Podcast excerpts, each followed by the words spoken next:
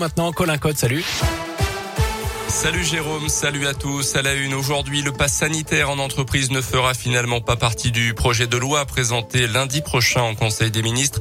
En cause le manque de consensus à ce sujet selon les services du Premier ministre. Le texte sera présenté avec une semaine d'avance face à l'arrivée du variant Omicron et officialisera le passage du pass sanitaire à un pass vaccinal. Seule la vaccination contre la Covid permettra donc d'avoir un pass valide.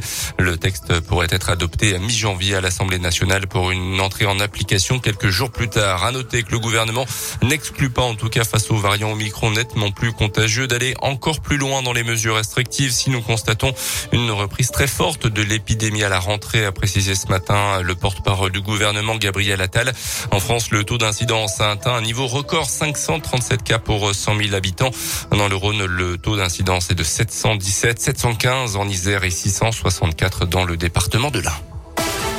Dans le reste de l'actu, chez nous, les suites des incidents entre le Paris FC et l'OL. Trois supporters ultra ont été interpellés ce matin. C'est ce qu'annonce en tout cas la préfecture de police de Paris alors qu'enquête se poursuit. La décision de la Fédération française de football sera rendue mardi prochain. En attendant, l'OL commence à faire le ménage. Le club aurait d'ores et déjà envoyé des courriers d'exclusion aux supporters qui ont été formellement identifiés dans les bagarres vendredi. 18 mois d'exclusion, c'est le maximum légal. Côté terrain, l'OL jouera demain soir à l'OL Stadium le dernier match de l'année 2021 contre le SMS 18e de Ligue 1. Les Lyonnais 13e au classement restent sur 4 matchs sans victoire toute compétition confondue.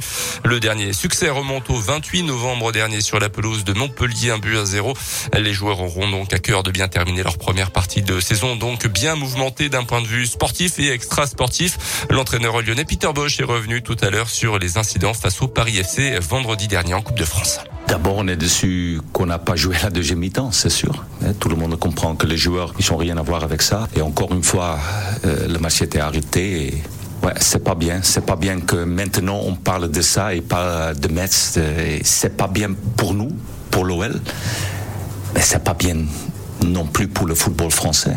Et voilà, malheureusement c'est comme ça. Et d'un point de vue comptable, l'OL compte 9 points de retard au classement donc de Ligue 1 sur l'OM deuxième et 22 points sur le leader parisien.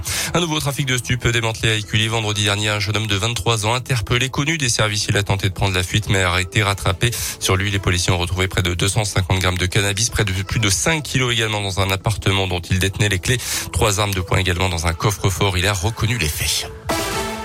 On termine avec euh, cet insolite. Le premier SMS de l'histoire a été vendu aujourd'hui aux enchères à Paris. 107 000 euros. On en parlait ce matin sur Radio Scoop.